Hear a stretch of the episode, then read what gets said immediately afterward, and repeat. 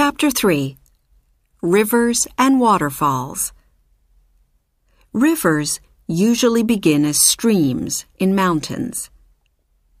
The water comes from rain or snow. All rivers then go to the ocean. Big rivers are very strong. When the ground under a river is soft, the river makes valleys.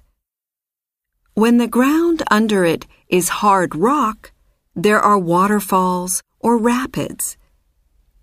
One incredible waterfall is the Iguazu Falls between Argentina and Brazil.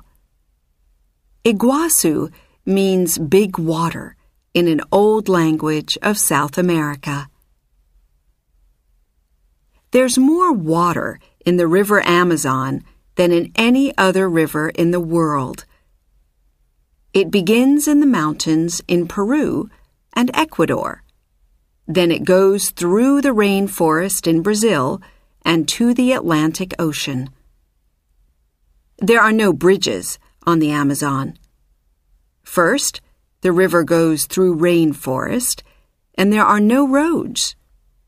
Then, near the ocean, the river is very wide, so people can't build bridges. They cross the river by boat. Discover. The Amazon is the home of one of the longest snakes, called anacondas. Some grow to nine meters long.